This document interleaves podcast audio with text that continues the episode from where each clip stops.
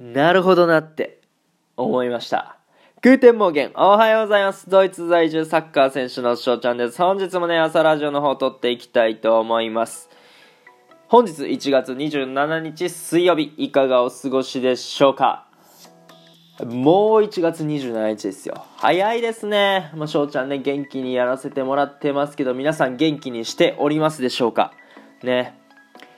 まあついこの前ねカウントダウンがあったと思いきやもうそこまで2月が来てると。で2月といえばねバレンタインということでまあラジオの方とかでもね、えーバレンタインの思い出とかバレンタインデーのなんかまつわる話とかねやらはる方もいると思うしラジオトークに限って言えばね企画をやらはる方もいらっしゃいます、まあ、僕もねちょっとこれに参加しようかなとかも思ってるんですけどもまあ翔ちゃんね今企画をやっておりまして47都道府県企画ということでねその出身または住んだことがあるトーカーさんリスナーさんとですねその地の魅力とかね好きなところをトークしてえー発信していこうということをね、えー進めておりますやっておりますね。あのまだあの47都道府県の代表者さんが決まってないのでまだ進められてないんですけどもね早く集まるといいなと思っております。はい。今回はですねちょっと前置き長くなっちゃったんですけどもお便りをね1通いただきましたのでこれ紹介させていただきたいと思います。64回の朝ラジオの方でですね翔ちゃん朝弱いということで朝どうやったらね、えー気持ちよく目覚められるのかみたいなことをね質問させていただいて何かねアドバイスくださいということを言わせてもらったんですよ。そしたらですねいつお便りをいただきまして今回ねこれを読み上げさせていただきたいなと思います。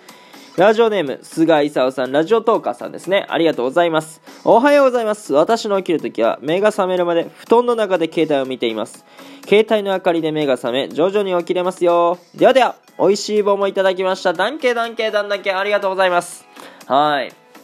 ていうことでですね、目が覚めるまで、携帯の明かりで目を覚ますということで、僕もねこれお便りいただいてからああ実践しました。いいですね。目覚めてきます。本当に徐々に徐々に。あのー寝る前に携帯をね触ったらあかんとかよく言うじゃないですか。あの目が覚めたりするしね、まあ、あの目が悪くなったりもすると思うんですけども。うん。でそれをちょっとうまく使ってますよね、まあ、朝だったら要はあの暗い中で別携帯触ってるわけでもないし目覚めさせたいわけですから携帯触っていくとね徐々に徐々に目があの覚めていくということでこれすごいいい方法ですね。もうなるほどなって本当に思いました、まあ、冒頭でもね言わせてもらったんですけども。はい。ということでこれねちょっとどんどん実践していこうかなと思いいつつ他にね あの寝る目覚めがね悪いからあーこういう方法があるよっていうね方もし知ってる方いましたらですねお便りの方まだまだ募集しておりますのでお気軽にね、えー送っていただけると嬉しいです。はいということでね今回あの菅井沙織さんお便りの方いただきありがとうございました。ね先ほど47都道府県企画っていうことに言わせてもらったんですけどもこのね菅井沙織さんにも出演していただくということでね本当にそちらの方も感謝しております。ありがとうございます。といったところでね今回は4分が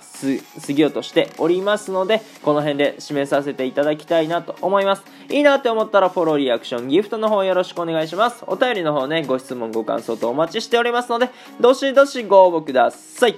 今日という日がね良き一日になりますように。アイネンシェイネンタークのビスダン。チュース